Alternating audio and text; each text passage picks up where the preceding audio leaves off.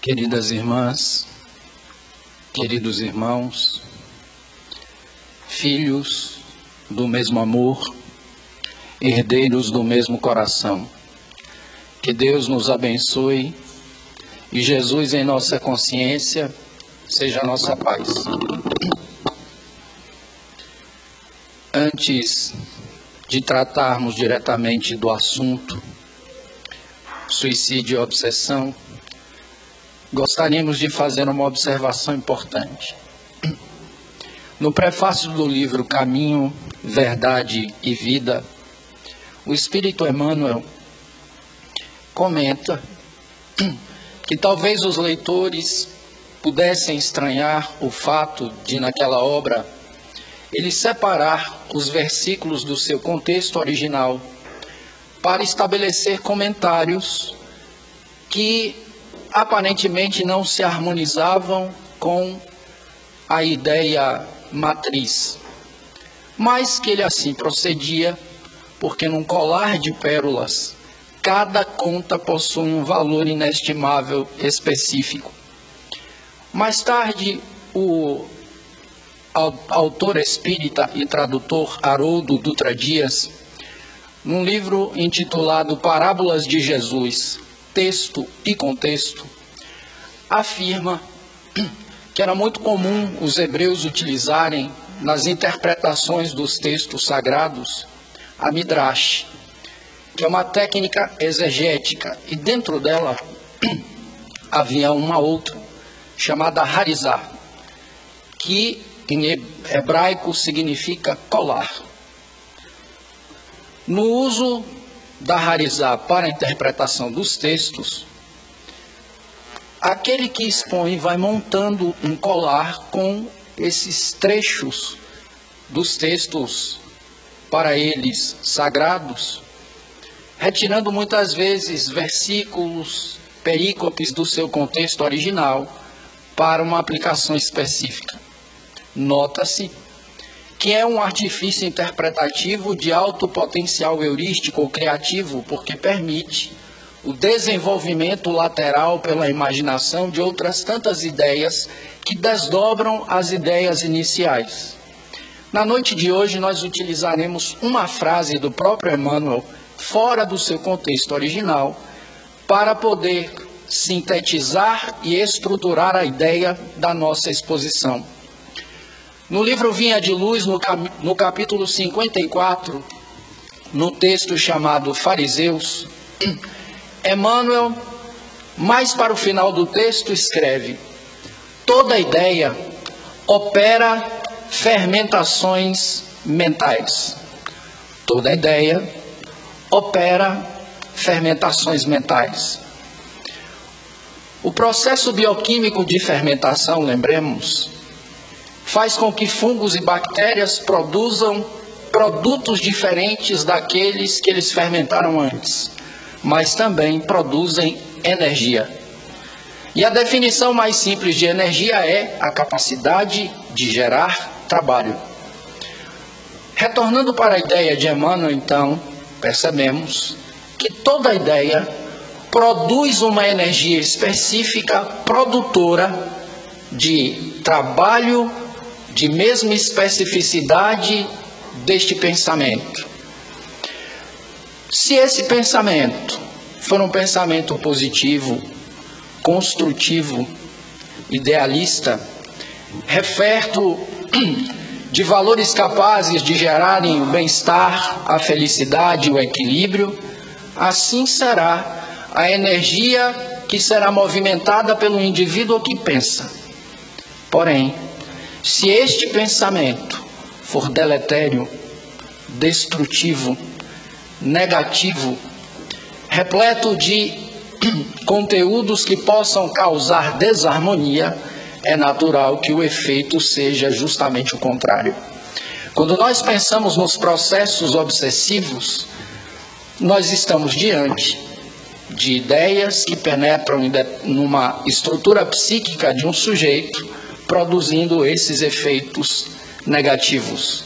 Mas só para fazer mais uma comparação, lembremos que na teoria da, da informação, quando se tem um texto base de um software, de um programa, as linhas possuem entre si uma ligação de coerência e coesão. Elas produzem um resultado que foi elaborado pelo programador antes. Mas se alguém insere um vírus, que é um programa que tem por função anular ou mesmo destruir as linhas desse software, haverá um destrambelhamento do seu funcionamento e podendo até levar à destruição de outros tantos arquivos.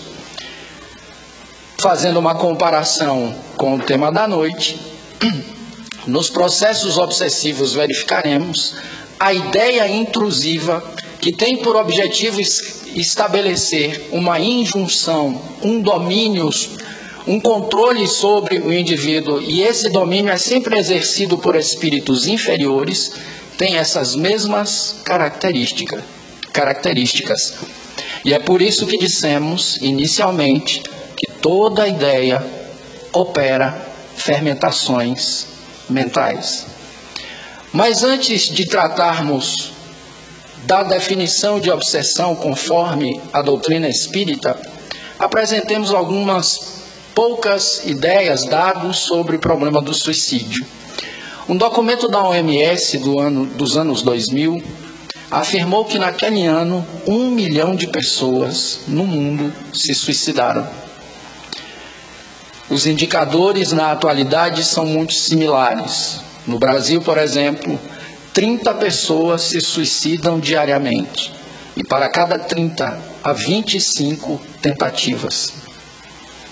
Há uma escala de risco exposta pelos especialistas e nós podemos indicar, por exemplo, um canal de neurologia e, neuro, e neurociências no YouTube, que é comandado por uma psiquiatra, Maria Fernanda Caliani, em cujo qual em vários momentos ela aborda o problema de, do suicídio. E verificaremos que nessa escala de periculosidade, o transtorno mais problemático é a depressão. Aparece em primeiro lugar como o fator de desequilíbrio mental de maior risco. Em segundo lugar, os transtornos de personalidade o antissocial e o borderline, quando o indivíduo apresenta em conjunto a impulsividade, a agressividade e a mudança brusca de humor. No terceiro nível, temos o alcoolismo e o envolvimento com drogas por parte de adultos, mas também de adolescentes. E o suicídio, inclusive, mata no Brasil mais do que a síndrome da imunodeficiência adquirida e é um dos principais fatores de morte entre os 15 e 35 anos. Também na escala exposta por Maria Fernanda Caliani pela OMS, o segundo, o elemento seguinte que aparece como de grande risco é a esquizofrenia. E por fim, os transtornos mentais orgânicos. Vai afirmar ainda esse documento da OMS que estudos que foram realizados em países desenvolvidos e em desenvolvimento chegaram à conclusão que a maioria das pessoas que se suicidaram, que se suicidou, apresentava algum tipo de transtorno psiquiátrico diagnosticável e que o risco é muito maior em pacientes psiquiátricos. Qual a ligação desses dados com o problema da obsessão? Quando nós verificamos aquilo, os estudos de Allan Kardec sobre a temática, verificaremos que a obsessão pode causar um nível de sofrimento mental tão intenso num, numa pessoa que pode chegar ao nível da subjugação física. Mas lembremos, quando falarmos disso mais adiante, não há uma escala progressiva no processo obsessivo. Embora Allan Kardec diga que a obsessão simples, a fascinação e a subjugação não é um processo que começa na obsessão simples, podendo transitar pelas outras e chegar até o máximo de limitação do livre-arbítrio e da vontade. Uma pessoa pode entrar num processo obsessivo diretamente numa subjugação física ou moral. Mas, retornando às ideias iniciais sobre essa relação entre os transtornos e o suicídio, há um artigo num livro que foi organizado pela escritora espírita Dora Encontre e que foi resultado, este, esta obra, de um evento ocorrido em São Paulo com o título Educação e Espiritualidade. O livro tem vários artigos científicos e é dividido em duas partes. A primeira parte, com três artigos científicos, é Educação, aliás, Saúde e Espiritualidade. A segunda parte, que tem o maior número de artigos, é Educação e Espiritualidade. O primeiro desses artigos é assinado por três especialistas. Robert C. Cloninger, que é um doutor em medicina, geneticista do Canadá e um dos pioneiros no estudo de saúde e espiritualidade no mundo.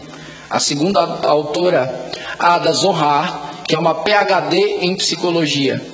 E o terceiro autor é Kevin Cloninger, que é um PhD em educação. E neste artigo eles tratam do, da promoção do bem-estar na saúde mental em cuidados centrados na pessoa. E no início do artigo afirmam que grande parte dos problemas das terapêuticas de tratamento das desordens mentais decorre do fato de haver um foco excessivo no transtorno ou na doença entre aspas e não na promoção da saúde e que estudos randômicos no mundo inteiro haviam comprovado. E estudos randômicos são aqueles que não são planejados em conjunto, mas que chegam às mesmas conclusões, que, ao contrário do que se imaginava, a promoção da saúde mental é mais valiosa do que o tratamento da doença. E há um detalhe importante que eles afirmam. Há um elemento sem o qual Nenhuma terapêutica tradicional e ou coadjuvante é capaz de produzir resultados adequados. E eles asseveram que esse elemento foi desenvolvido ou descoberto pelos gregos quando no pórtico do oráculo de Delfos, no templo de Apolo, escreveram: Conhece-te a ti mesmo. A frase completamente é: Ó oh, homem, Conhece-te a ti mesmo e conhecerás o universo e os deuses. O que eles estão, portanto, propugnando é a ideia de que o autoconhecimento promove a saúde mental e premune ou precata o indivíduo contra qualquer espécie de desordem, de transtorno que o possa perturbar, excetuados aqueles que organicamente necessitam, claro, de intervenção medicamentosa de maneira prioritária. Mas mesmo nestes casos, grandes estudiosos sempre e psiquiatras sempre afirmam que juntamente com o tratamento medicamentoso, o indivíduo precisa de psicoterapia para poder ordenar as suas ideias, poder catalogar as dificuldades que o incomodam, ter um nível de consciência que lhe permita adquirir domínio sobre a sua dificuldade. Portanto, o autoconhecimento é um elemento indispensável no enfrentamento dessas dificuldades. A seguir, na parte prática do, do artigo, eles realizam um estudo sobre tipos de personalidade e as predisposições que os tipos de personalidade dão aos sujeitos para determinadas desordens. Os indivíduos de determinado tipo, mais sujeitos à depressão, ou outros transtornos de humor, outros à síndrome de pânico, etc. O fato é que, quando nós iluminamos esses achados com aquilo que constrói o paradigma espírita, nós precisamos ultrapassar essa camada mais superficial da personalidade e entender o espírito imortal que nós somos, porque, conforme o pensamento espírita, essa é a nossa essência. O paradigma materialista afirmará, a partir de uma visão organicista, que a individualidade ou consciência é o resultado da arquitetura do corpo e a sua respectiva dinâmica A doutrina espírita dirá que a consciência existia antes, que ela tem um corpo espiritual, falando de maneira mais simples, que é o perispírito, onde boa parte dos seus arquivos hum, transitam para moldar um novo corpo, e esse corpo terá características correlatas à consciência que o ocupará, porque é essa consciência que urge o corpo que irá usar. Mas, estando o indivíduo sob o guante do fenômeno da corporeidade, ele está sujeito a toda a fenomenologia do mundo corpóreo. E aí, lembremos, o suicídio é um problema que combina questões de ordem biológica, sociológica, dentro dela dessa última questões políticas, econômicas, etc. Políticas no sentido de políticas públicas ou de, or de organização da vida comunitária. Haja vista o fato de, no século XIX, o pai, um dos pais da sociologia, Emile Durkheim, ter escrito um livro, Suicídio, tratando das inúmeras facetas que compõem esse problema, que é muito complexo. E nós espíritas, nada obstante, tenhamos o espírito como objeto de estudo, reflexão, etc., precisamos saber que a doutrina espírita tem a função de integrar os conhecimentos, suprindo a lacuna que há entre eles. Ou seja, a visão um indivíduo espírita maduro não deve ser sectarista, de tentar classificar os problemas a partir de uma visão monodisciplinar, a sua, mas a de tentar alargar os horizontes de compreensão, fazendo o espiritismo que há na sua cabeça e no seu coração dialogar com as diversas áreas do conhecimento, os fenômenos, os problemas, as dificuldades, para que ele seja mais apto a solucioná-los. Então, depois desse preâmbulo, para que compreendamos um pouco mais o fenômeno da, do suicídio, para que compreendamos a importância do autoconhecimento, passemos a analisar o que a doutrina espírita diz sobre a obsessão. Quando Allan Kardec desenvolve as suas cinco obras mais conhecidas, que em verdade, contando a revista Espírita e outras, a obra de Kardec atinge 23, o número de 23, ele desenvolve no livro dos médiuns, o segundo, dos cinco mais conhecidos, como dissemos, a seguinte divisão. Há uma primeira parte que nós podemos chamar de teórica ou conceitual, em que ele tratará de questões muito valiosas para o entendimento daquilo que será discutido na segunda parte, que é prática. E teremos um primeiro capítulo em que ele pergunta: há espíritos? porque não faz sentido o indivíduo estudar mediunidade se ele ainda não equacionou esse problema na sua cabeça. É uma questão de construção do conhecimento, de teoria do conhecimento, ou de epistemologia. Então, o primeiro capítulo é essa pergunta. Depois, Allan Kardec escreve um capítulo intitulado Do Maravilhoso e do Sobrenatural, para demonstrar a nossa característica ainda muito comum de tratar os fenômenos supranormais como se fossem sobrenaturais e incomuns. E neste capítulo, como em outros momentos, nós podemos encontrar talvez o maior mérito de Allan Kardec no trato com essa fenomenologia, demonstrar que todos esses fenômenos são naturais. Depois, no terceiro capítulo, Allan Kardec estuda o método, escrevendo o capítulo do método e demonstrando como ele construiu o método chamado controle universal do ensino dos espíritos para poder controlar o valor, a veracidade das comunicações que iriam formar a doutrina espírita, o seu conteúdo. Ele fecha o primeiro capítulo com o capítulo, a primeira parte, com o capítulo dos sistemas, demonstrando vários sistemas que foram criados à sua época para explicar o fenômeno mediúnico.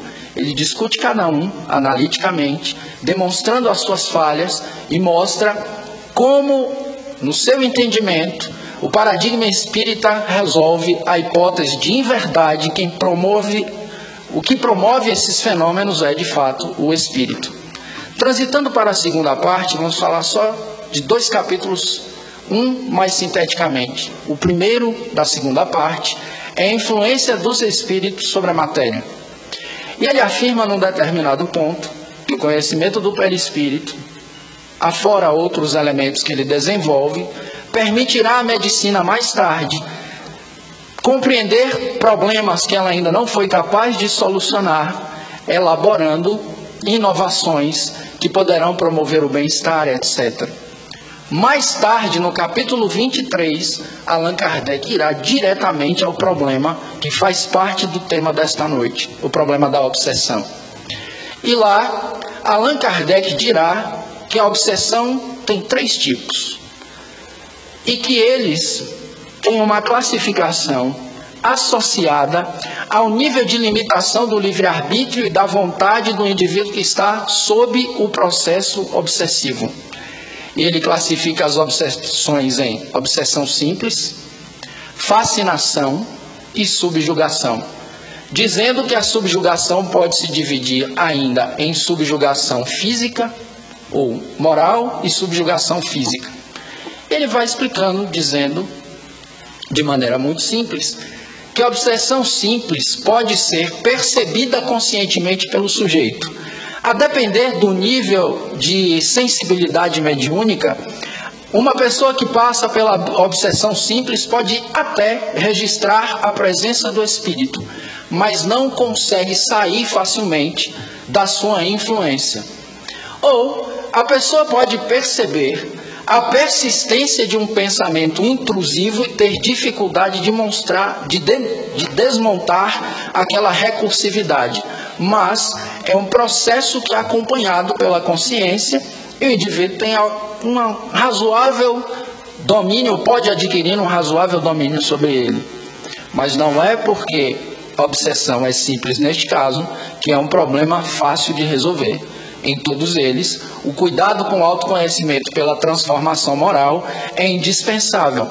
Allan Kardec depois discute a fascinação, que é um tipo de obsessão muito grave e perigoso. Porque na fascinação, o indivíduo tem uma distorção do seu bom senso. E para nós que consideramos a nossa capacidade de julgar a realidade de maneira como sendo de maneira primorosa, lembremos que no discurso sobre o método, o grande pai do racionalismo, René Descartes, afirma que o bom senso é a coisa mais bem repartida do mundo.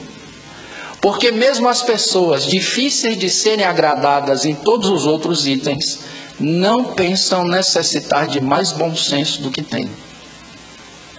A ironia de René Descartes é um desafio à construção de um bom senso verdadeiro, que é aquele capaz de desafiar o seu próprio. O indivíduo tem as suas ideias, mas em vez de adotar uma postura dogmática, como se ele já houvesse controlado a verdade, ele sempre se questiona sobre as coisas que já aprendeu. É o que muitas vezes Allan Kardec sugere quando elabora o conceito de fé raciocinada.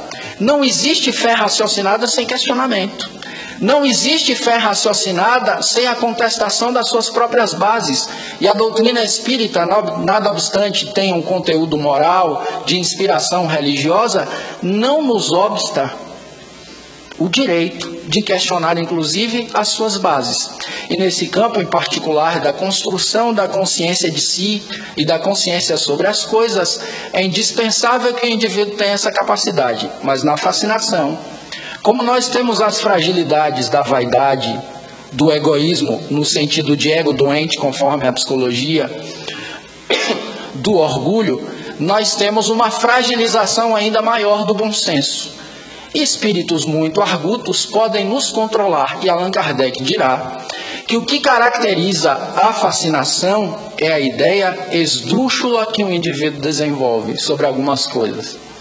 Nesse particular, gostaríamos de abrir um parênteses para fazer um comentário. Às vezes nós, no movimento espírita, dizemos que o indivíduo está obsidiado simplesmente porque ele desenvolve um pensamento divergente dos demais. Ele apresenta uma ideia e, como aquela ideia é diferente do coletivo, imediatamente ele é classificado como obsidiado. Não é essa a orientação de Kardec, porque o critério não é a ideia divergente, é a ideia absurda. Se a ideia é absurda e o indivíduo defende-a porque ele sofreu uma supressão do bom senso, ele está sofrendo um processo de fascinação. E geralmente ele não será permeável às críticas. As pessoas tentarão lhe dizer que o seu raciocínio, a sua maneira de compreender as coisas está comprometido, mas ele não conseguirá aceitar. E ele imaginará sempre que as pessoas são invejosas, que elas têm receio do seu brilhantismo, que elas querem rivalizar com ele, ou coisas que tais, e o indivíduo fica perdido naquela distorção da realidade. É uma espécie de dissonância cognitiva. O indivíduo olha para uma coisa, olha para um objeto que pode ser mental, mas ele interpreta de maneira irreal e distorcida. Então, a fascinação é um problema muito grave. Mas Allan Kardec ainda aponta mais um tipo de obsessão, a subjugação, que ocorre pelo comprometimento moral ou comprometimento físico. E na subjugação há um completo domínio da vontade alheia. Mas lembremos, quando nós falamos sobre subjugação moral, nós precisamos avaliar o problema da vontade. E ao avaliar o problema da vontade e do livre-arbítrio, precisamos lembrar, nos lembrar que há uma diferença entre desejo e vontade, não são a mesma coisa. O anseio, o sonho, o desejo não podem ser classificados como vontade, porque a vontade é o desejo, ou o anseio, ou o sonho direcionados pela razão. Ou seja, pela capacidade de raciocínio do sujeito. O que significa dizer que no processo de subjugação o indivíduo está sob um domínio tal que quem raciocina por ele é o espírito que o domina. Há uma tal influência que ele perde a capacidade de interpretar a realidade.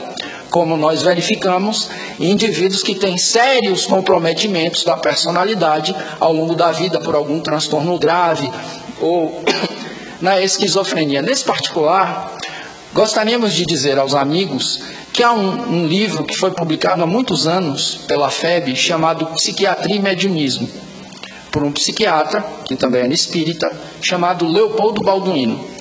E num determinado capítulo, ele procura demonstrar para os leitores de maneira simples como ele estabelece o diagnóstico diferencial de indivíduos que estejam passando por uma turvação, por exemplo, causada por um processo obsessivo na eclosão da mediunidade ou algo assim, e um processo como a esquizofrenia. E ele considera alguns itens para perceber que o indivíduo em verdade não é esquizofrênico. E esses itens são a capacidade do indivíduo gerenciar a própria vida, a manutenção da capacidade de raciocínio, de liderança, de produtividade. E ele dá dois exemplos interessantes da história da psiquiatria e dos estudos dos transtornos mentais. O caso de Schreber, que era um grande jurista alemão, que no meio da sua vida começou a imaginar que alguns anõezinhos que ele via no, na sua alucinação caminhavam pelo seu corpo e estavam lhe fazendo uma cirurgia para que ele fosse o primeiro homem da história a se transformar em mulher e gestar um novo tipo de ser humano, mais evoluído. Isso é um caso real da história da psiquiatria. Schreber desenvolveu um transtorno tão grave que perdeu a noção de realidade, mas não perdeu a capacidade de escrever. E escreveu um livro sobre a sua história. E nesse livro se percebe que é uma pessoa enlouquecida que narra o processo. Mas ele também afirma, Leopoldo Balduino, que durante muitos anos, psiquiatras e estudiosos materialistas consideravam Santa Teresa d'Ávila como uma mulher transtornada mentalmente, com sério comprometimento da sexualidade, porque nos relatos biográficos dela havia descrições dos seus diálogos com Jesus, com anjos, etc. Mas ele pergunta: como pode uma mulher ser tão transtornada e ser a primeira doutora em teologia da Igreja Católica? Ter sido um gênio intelectual capaz de reerguer várias comunidades que estiveram sob a sua responsabilidade. O seu bom senso desmentiria ou desmente a hipótese de que ela sofresse de algum transtorno grave. As suas visões eram visões mediúnicas, dirá o psiquiatra. Ela dialogava com os espíritos e identificava cada qual a partir da sua matriz de compreensão, a sua matriz de fé. Essa divisão é importante para nós podermos entender um pouco mais essa problemática. Mas lembremos, quando nós vinculamos os dois aspectos, estamos querendo dizer, e aqueles que já estudaram o tema, que o processo obsessivo, desde que o indivíduo esteja numa turvação grande da sua cognição, esteja no imenso sofrimento, pode levá-lo a dar cabo da própria vida biológica. Há dois quesitos no livro dos Espíritos interessantes sobre isso. O conjunto de perguntas sobre o suicídio é bem maior. Mas a resposta ao quesito 944 diz que todo suicídio voluntário é uma transgressão à lei de Deus. Allan Kardec, claro, percebe o detalhe na resposta e pergunta no item A da mesma questão: todo suicídio não é voluntário? E os espíritos lhe, lhe dizem: não. O louco que se mata não sabe o que faz. Mas aí, para não cometermos um erro de anacronismo, precisamos nos lembrar ou tentar entender o que é um louco no século XIX. Só para citar um dado adicional, a divisão dos transtornos mentais começa com Emil Kraepelin no século XVIII, quando ele desenvolve a demência precoce e a psicose maníaco-depressiva. Ele é o primeiro estudioso da saúde mental que acompanha os pacientes de manicômio em manicômio, anotando os sintomas, anotando o seu processo de melhoria ou de piora, anotando os medicamentos que ele toma, que eles tomam, as, as terapias que sofrem os seus resultados. Mas se nós verificarmos hoje o DSM mais recente, verificaremos que há uma divisão quase que incontável de transtornos mentais o que leva alguns a realizarem críticas, como Thomas Saas, que foi um grande psiquiatra do movimento antipsiquiátrico dos Estados Unidos, dizendo que em verdade isso era um, certo exagero e ele completava o pensamento dizendo duas coisas. A primeira é que quando ele entrou na universidade para estudar medicina, as divisões eram era de 20, 30, um pouco mais e que havia um exagero naquela contemporaneidade. E ele citou um outro detalhe histórico, que foi o uso do estudo da saúde mental para controlar pessoas. Lembremos, as obsessões podem acontecer de encarnado para encarnados. E ele dá um exemplo da história dos Estados Unidos. Na época da escravidão, os psiquiatras favoráveis àquele status quo elaboraram um transtorno mental para classificar escravos que fugiam. O nome do transtorno era drapetomania. E ele explica, inclusive, com uma certa ironia o que é, dizendo que drapetes vem do grego, escravo que foge. E mania é o impulso, a mania. Ou seja, o indivíduo não fugia porque tinha amor à liberdade, fugia porque era transtornado. Ou seja, não havia transtorno, havia uma classificação para controlar pessoas que eram fragilizadas econômico, politicamente, etc. Mas voltando às reflexões sobre a obsessão e considerando que ela também acontece entre encarnados ou entre encarnados, às vezes nós estabelecemos na cultura majoritária pensamentos que são absurdos como se eles fossem comuns. E vamos perdendo a capacidade de fazer juízo crítico da realidade. E isso é muito grave. Muitas vezes, mesmo nós que somos, somos espíritas, ou tentamos nos inspirar no Evangelho do Cristo, defendemos ideias que são diametralmente opostas ao espírito profundo da Boa Nova. Adotamos ideias que Jesus jamais aplaudiria. E criamos um olhar normopata que não nos permite perceber o número de indivíduos que sofrem numa sociedade que os segrega, que faz com que muitos habitem as, marqui, habitem, entre aspas, as marquises, a parte de baixo de viadutos e pontes, que indivíduos não tenham acesso à saúde, não consigam comer. E isso muitas vezes é abordado por nós, estatística e matematicamente, mas falta a sensibilidade. Por que estamos dizendo isso? Porque em alguns casos estudados por Allan Kardec, em, em algumas respostas, aliás, várias, dadas pelos espíritos, há uma avaliação da interioridade do sujeito que se suicida, mas há uma avaliação também do entorno, do espírito de época, da crueldade da sociedade para com aquele sujeito. E mesmo no processo obsessivo, a responsabilidade do indivíduo que pressiona o outro para a morte. E há alguns exemplos que nós podemos demonstrar. Um deles é estudado por Allan Kardec na Revista Espírita no ano de 1862. Ele intitulou esse estudo de O Padeiro Desumano. Allan Kardec era um homem de seu tempo. Era muito comum que Allan Kardec lesse notícias nos jornais e levasse o conteúdo das reportagens para estabelecer diálogos críticos com os espíritos, intentando saber o que espíritos como Erasto, São Luís, etc., achavam dos problemas que apareciam nos jornais ou nas notícias. E esse acontecimento ocorreu na Prússia e foi noticiado por um jornal que chegou às suas mãos.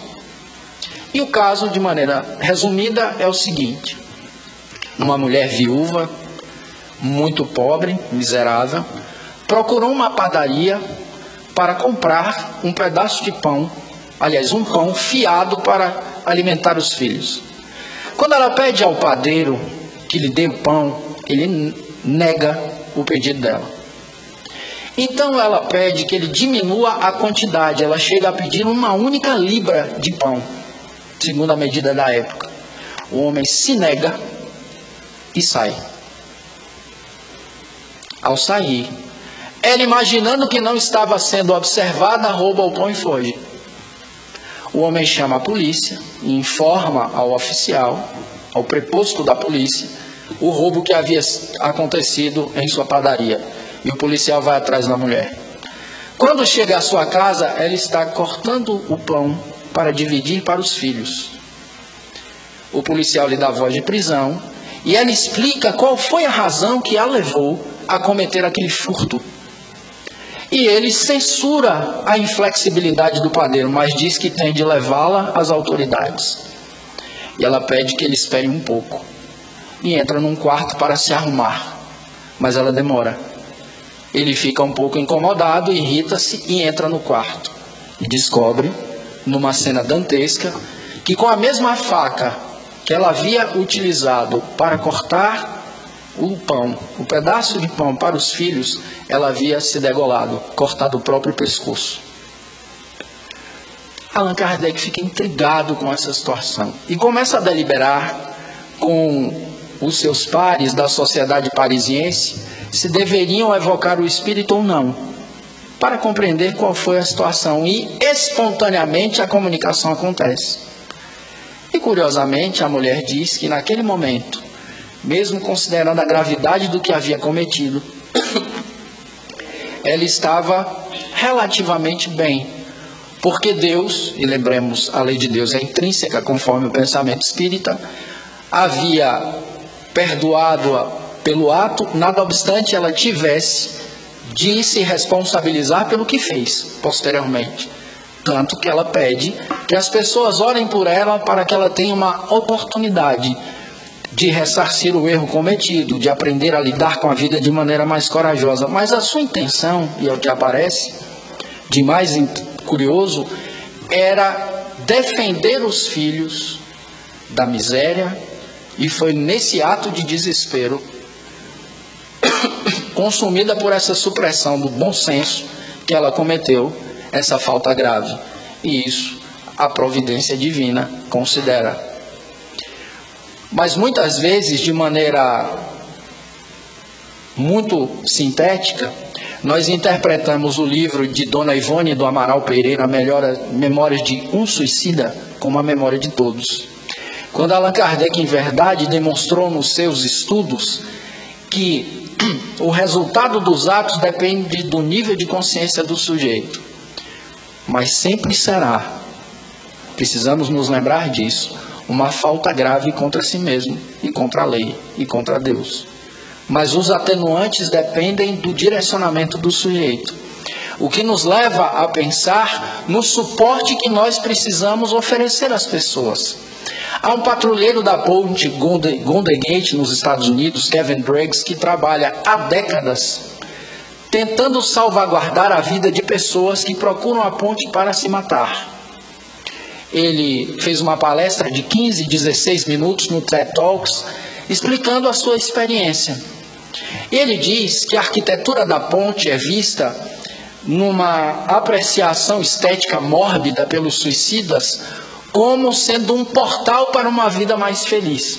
Os indivíduos olham os arcos e os cabos e pensam que ao saltarem da ponte irão para um momento de maior bem-estar, equilíbrio, alegria, porque em verdade, quem se suicida não quer se matar, quer resolver a sua dor. E ele chegou a entrevistar cerca de 1 a 2% dos sobreviventes dessas tentativas de suicídio. Quem salta sobrevive num número muito exíguo, 1 a 2%. E ele percebeu unanimemente que todos eles, ao soltarem os cabos e descerem para a morte, imediatamente sabiam, e eles lhe disseram isso, que haviam feito uma coisa errada, mas que era impossível agora consertar.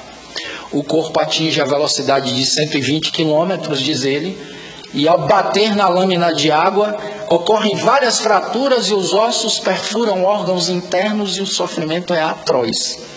A doutrina espírita ainda nos oferece a visão da pós-venção do suicídio, quando nas reuniões mediúnicas nós vemos o resultado do ato perpetrado por alguém quando atentou contra a sua própria existência corpórea.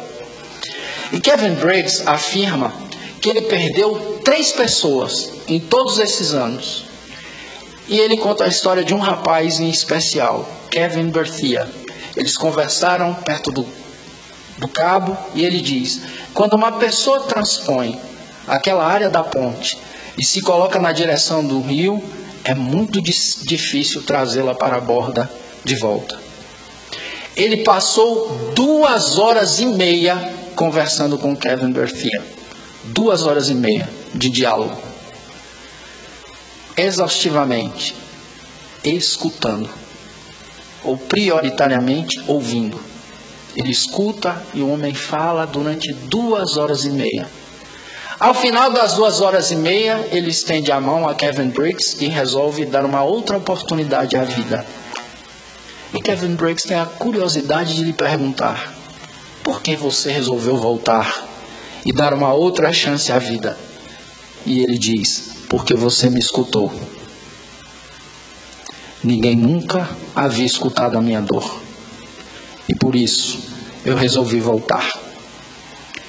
Se as psicoterapias têm a fala associativa e outras tantas técnicas vinculadas ao discurso como sua base, não é por outra razão que não seja permitir que o indivíduo se integre a si mesmo. E a doutrina espírita completa o entendimento dizendo que essa autointegração inclui a lei de Deus que está dentro de nós.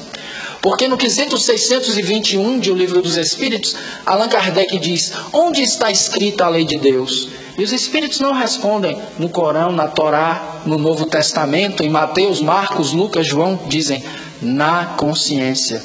Ou seja, o Espírito tem em semente a vontade de Deus. Os processos experimentais da reencarnação fazem com que naquele coração, naquele solo, a lei germine, floresça e frutifique. Mas em algum momento, esse solo pode se destrambelhar por um problema como esse por uma culpa não resolvida, por uma mágoa para a qual o indivíduo não ofereceu um perdão, pela sua rigidez e intolerância, pelos problemas morais que impedem com que ele se torne uma personalidade mais permeável às boas novas que Jesus veio trazer à humanidade e que em verdade também já estavam descritas e dispostas em outras tantas tradições filosóficas, religiosas, de caráter humanitário e transcendente. Quando o indivíduo se fecha em si mesmo, porque o meio que nós elaboramos é um meio que elogia o materialismo, a ganância, a arrogância, etc., muita dificuldade ele tem de valorizar a própria vida. Permitam, meus amigos, acrescentar um detalhe. Repórteres da TV Record há alguns anos ganharam um prêmio de jornalismo estudando os meninos do tráfico, do tráfico. Estudando crianças e jovens envolvidas com tráfico de drogas. E percebamos como uma ideia torpe pode promover desatinos e levar os indivíduos a uma postura suicida inconsciente. A repórter chega no meio de uma favela e há um carro sucateado com uma criança dentro e outras correndo no entorno, com camisas amarradas na cabeça. Ela resolve entrevistar as crianças e pergunta a uma delas: Vocês estão brincando de quê? Ela diz: De sequestro. Num determinado momento, ela pergunta: Você tem algum sonho? Tenho sim, tia. Meninos entre 6 e 9 anos de idade. Qual é o seu sonho? O meu sonho é crescer e me tornar ladrão de banco. Mais tarde, ela entrevista jovens, adolescentes, que dizem: Ah, tia, nós sabemos que vamos viver no máximo 19, 20, 23 anos, mas até lá, até lá, nós teremos todo o dinheiro que quisermos, as mulheres, os carros, então, tanto faz. A vida é curta para todo mundo mesmo, ninguém sabe o dia de amanhã. Ou seja, a compulsão hedonista pela busca do prazer imediato faz com que esses indivíduos percam a noção do valor que uma vida humana tem. E quando a publicidade ou a ideia majoritária de felicidade lhes é veiculada dizendo que o bem-estar, o equilíbrio vem por meio de conquistas exteriores, por meio da compra de tênis caros, de videogames, de bicicletas, pela possibilidade de consumir álcool e drogas com muito dinheiro, esses indivíduos têm dificuldade de estabelecer uma balança de valores adequada. Porque essa instigação, por um lado, vem ao encontro ou de encontro à sua dificuldade material. Eles escutam o tempo inteiro que é importante ter determinados signos destes para fazer parte dos grupos. Mas, como eles estão em situação de extrema miséria, não terão essa possibilidade nunca. Os pais trabalham exaustivamente e têm uma remuneração muitas vezes miserável. Então, um traficante de drogas lhes diz: Eu tenho emprego para você. Fique na laje tal, na favela, e toda vez que a polícia chegar, solte um rojão. Eu lhe dou mil reais por semana. Se o indivíduo tem, se o espírito que anima aquela personalidade tiver uma tendência materialista muito forte, do ponto de vista moral, vai ser difícil decidir em favor da sua preservação. O risco vai ser uma coisa menor. Então, é preciso que nós também analisemos como nós estamos interpretando a realidade e as, as formas que nós elaboramos ao longo da história da humanidade para gerenciar a nossa vida comunitária. De fato, nós estamos atendendo às necessidades profundas de seres humanos, aliás, de seres espirituais vivendo uma experiência humana como somos? Ou estamos, pelo contrário, correndo um grande risco ao enaltecer a arrogância, a vaidade, o orgulho, o egoísmo e outros tantos valores que Jesus desde o primeiro momento que se posicionou, procurou combater, a propugnar a vida, a paz, a fraternidade, a solidariedade, o amor. E isso está no campo coletivo. Mas no campo individual, já começando as nossas reflexões finais, há um caso muito interessante, estudado por Allan Kardec e que está no livro céu, o céu e o inferno. Allan Kardec divide o livro também, como o livro ah, dos médios, em duas partes: uma parte filosófica e uma parte prática. Na segunda parte, ele lista várias entrevistas que realizou com espíritos em experiências mediúnicas. E os catalogou em espíritos felizes, espíritos em condições medianas, sofredores e também suicidas. Ele entrevista vários. E um deles é um espírito que na última reencarnação se chamava Antoine Bell. Antoine Bell era um homem de vida comum.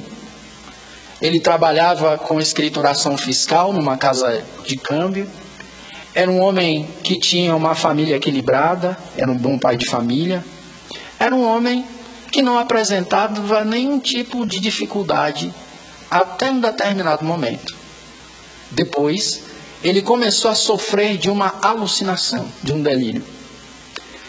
Ele procurava um amigo que era médico e farmacêutico, e é esse amigo que escreve a carta e manda a Kardec para que ele estude o problema. Para lhe fazer sempre a mesma pergunta: Quando foi que eu vim até você para comprar um veneno para matar outra pessoa? Ele nunca havia feito isso. E o amigo que era médico e farmacêutico sempre lhe dizia: Não, você nunca me pediu isso. Nunca adquiriu veneno de mim. Eu comprei. Me diga como foi. Quando foi? Porque o pensamento intrusivo sempre batia no campo da sua consciência. Essa instigação foi tão insuportável que no dia 28 de janeiro de 1865, Antoine Bell se matou.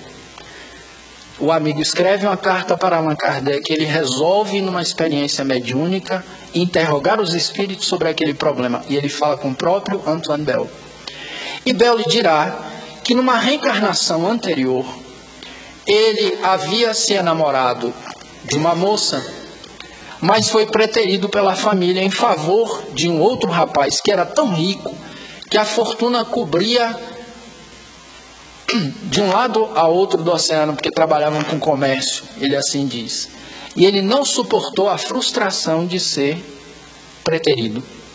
E ele maquinou a morte do noivo, da moça.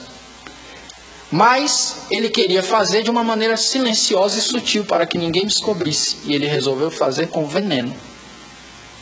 E na véspera do casamento ele mata o rapaz. E a sua ideia era se suicidar também. Só que ele não faz isso. Mais tarde ele é descoberto, é enforcado.